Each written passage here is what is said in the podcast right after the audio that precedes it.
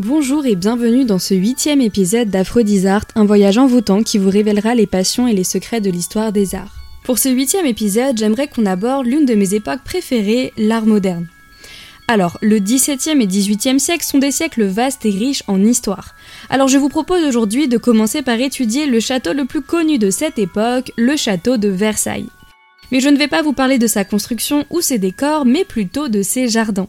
À travers cet épisode, nous étudierons les jardins à la française et donc comment les reconnaître, comment sont-ils caractérisés, puis nous étudierons par la suite trois bosquets présents dans les jardins de Versailles, le bosquet de la salle de bal, sans doute le plus connu, suivi du bosquet de la colonnade et enfin le bosquet des bains d'Apollon. Les trois bosquets n'ont pas été commandés et construits au même moment. Le bosquet de la salle de bal fut construit à l'intention de Louis XIV par André le Nôtre en 1683. La colonnade, quant à elle, a été construite entre 1685 et 1688 à l'endroit où se trouvaient des ruisseaux et des petits îlots. En revanche, elle ne fut pas construite par André le Nôtre, mais par une autre figure majeure dans l'histoire des jardins, Jules Ardouin-Mansart. Enfin, le troisième bosquet, c'est le bosquet des bains d'Apollon. Il a été construit par un peintre, Hubert Robert, et de l'architecte Heurtier. Ce dernier date de 1775, il est donc bien plus antérieur aux deux premiers, en raison de l'époque de la replantation du parc de Versailles dont nous parlerons un petit peu plus tard.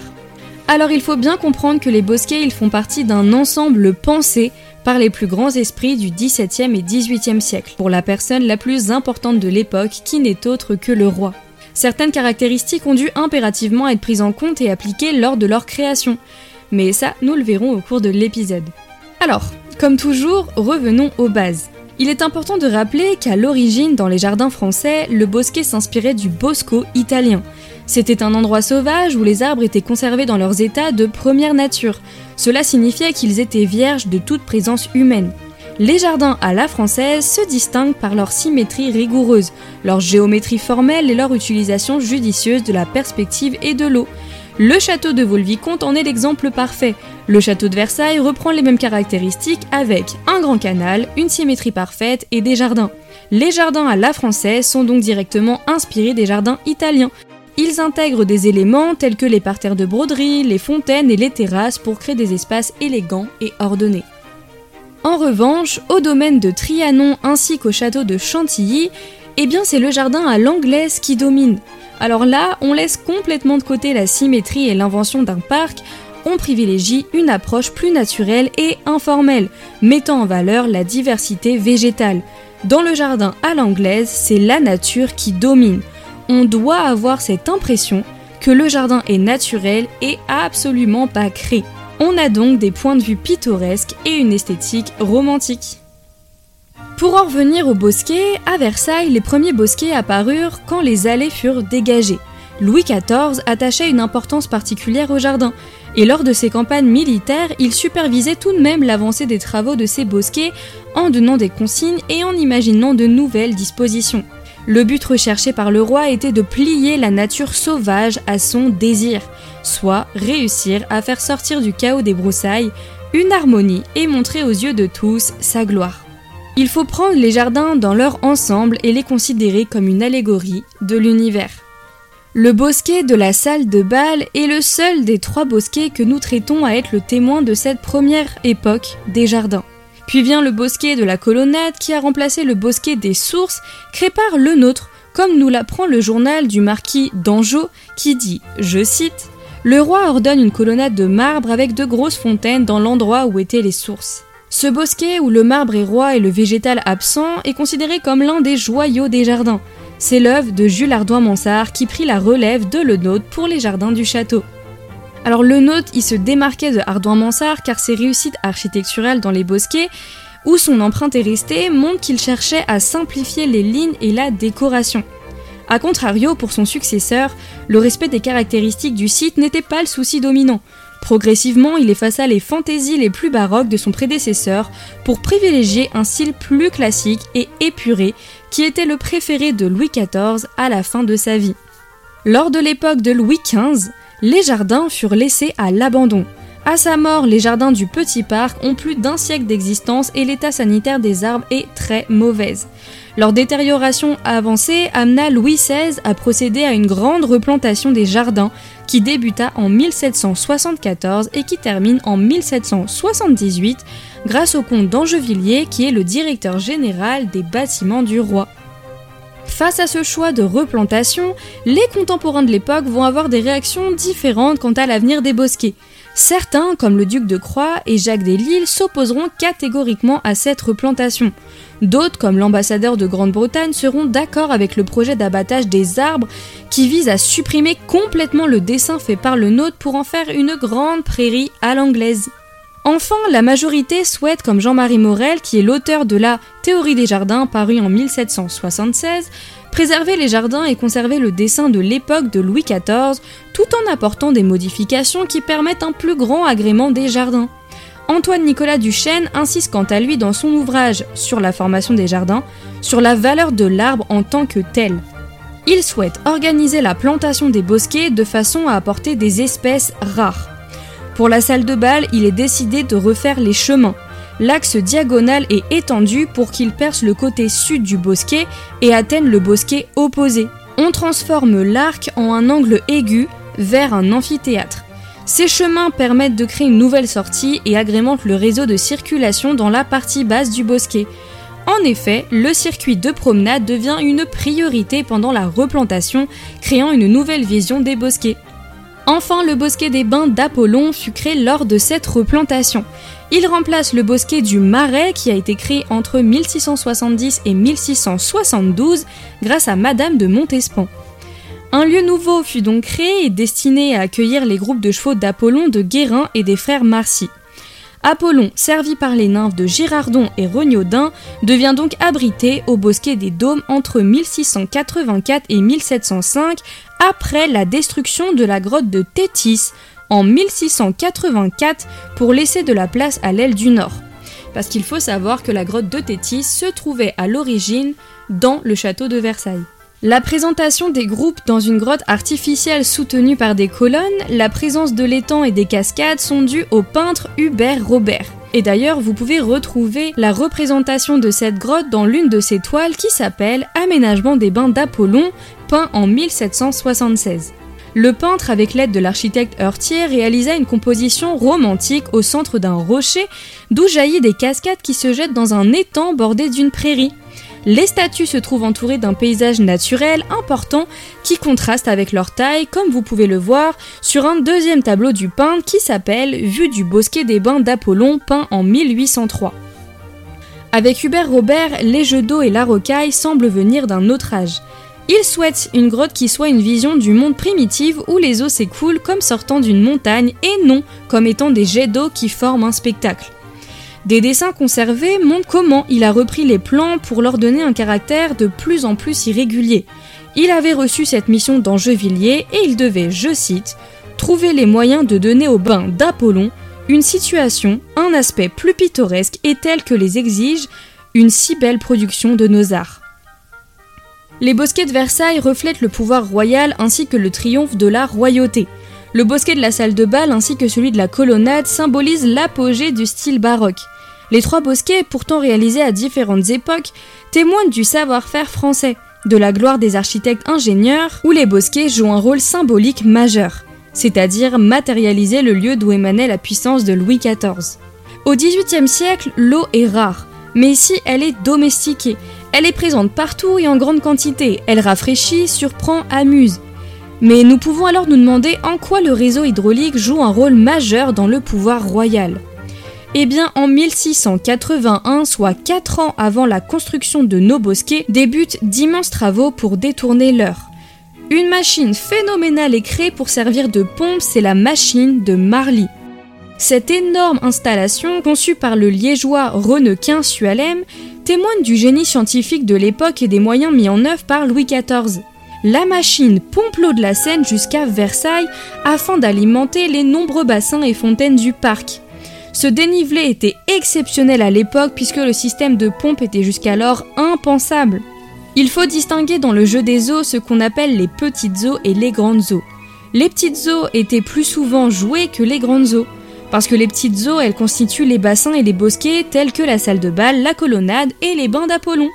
Le réseau hydraulique était encore plus novateur puisque chaque fontaine était actionnée lors du passage de Louis XIV. Le bosquet de la cascade, ou aujourd'hui appelé bosquet de la salle de bal, est de forme elliptique.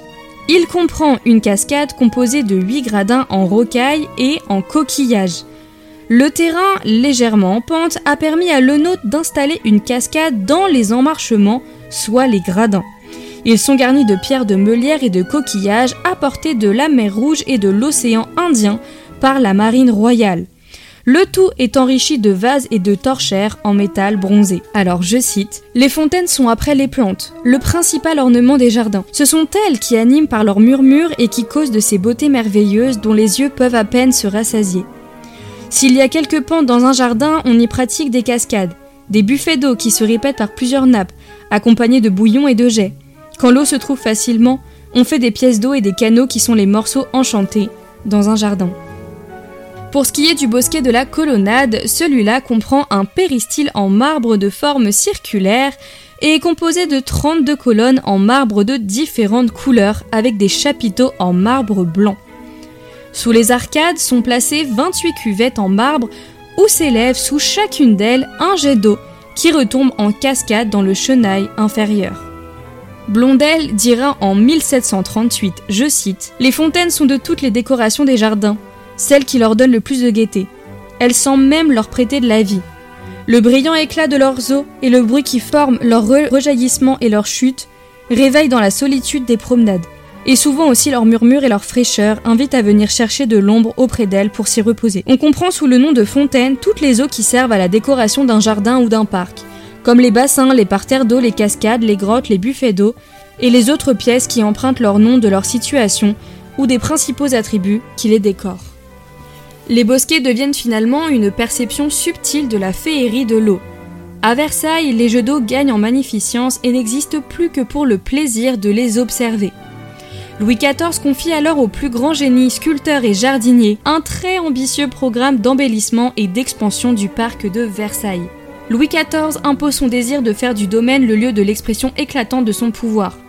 L'eau, malgré une ressource coûteuse, permet la construction de la célèbre pompe dite la machine de Marly mais également la construction d'aqueducs, de réservoirs et d'un réseau de canalisation unique en Europe. Ainsi, l'eau et les fontaines présentes dans les bosquets manifestent la puissance du monarque. La richesse des matières, la beauté de son exécution, l'architecture, la sculpture, l'hydraulique y sont mariés avec tant d'art et d'intelligence que son aspect seul serait capable de donner une idée de la splendeur et de la prospérité des arts sous le règne de Louis le Grand. Lieu de tous les divertissements, les bosquets de Versailles incarnent la puissance du souverain ainsi que la culture d'une société. Fontaines, vases et statues agrémentent ces espaces. La plupart des décors richissimes viennent en réalité de diverses influences. Le bosquet de la colonnade, comme dit précédemment, comporte un péristyle circulaire de plus de 40 mètres de diamètre et entouré de 32 pilastres en marbre de Languedoc servant de contrefort aux arcades qui soutiennent 32 colonnes ioniques. Les colonnes alternent entre marbre bleu turquin, brèche violette et marbre de Languedoc.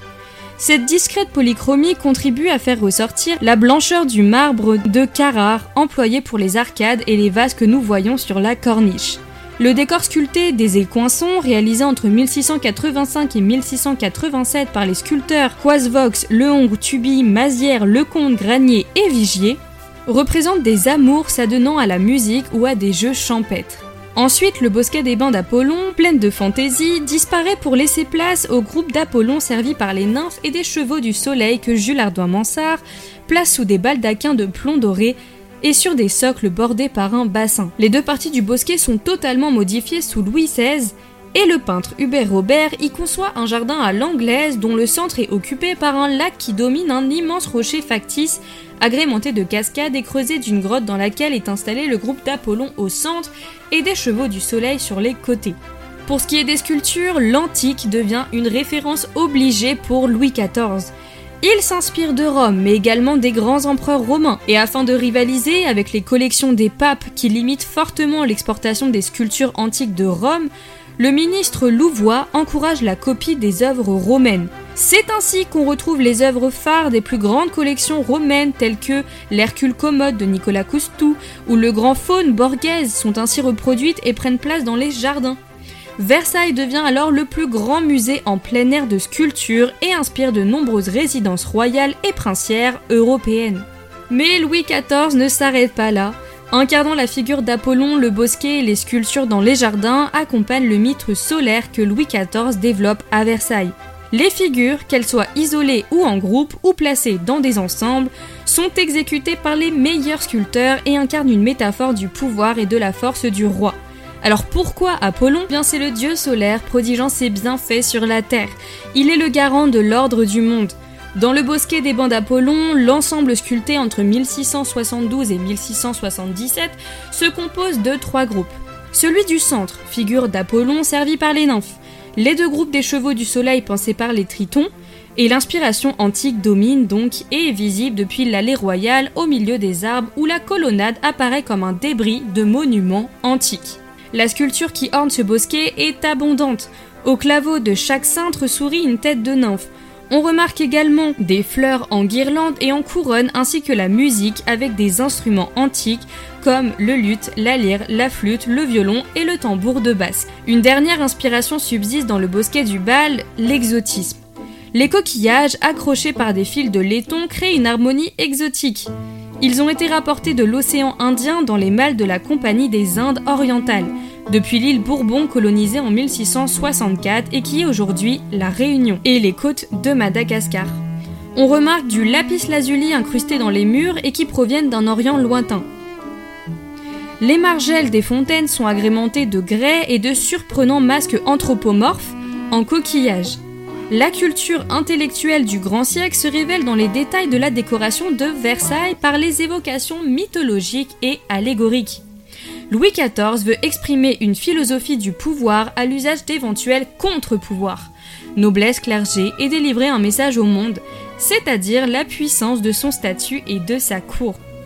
Enfin, les jardins de Versailles ne sont pas uniquement caractérisés par ce musée en plein air animé par des allégories et mythologies. Les jardins et les bosquets reflètent aussi la vie de la cour. Châteaux, terrasses, marbres, sculptures et fontaines, Versailles n'est qu'une harmonie. Tout y présente l'unité d'une œuvre d'un art accompli, d'une maîtrise hors norme dans la technologie et la science des constructions, de l'ornementation, allant du détail le plus modeste à un ensemble majestueux reflétant le pouvoir du roi. Le but des jardins est de rendre compte d'un enchantement que cette forte conception révèle l'imagination. Le rôle des bosquets est ici immersif. Les lieux sont conçus pour l'enchantement des sens. En marge de la géométrie des grands espaces, les bosquets composaient donc un univers où les sentiments comptaient plus que la science ou l'illusion domine.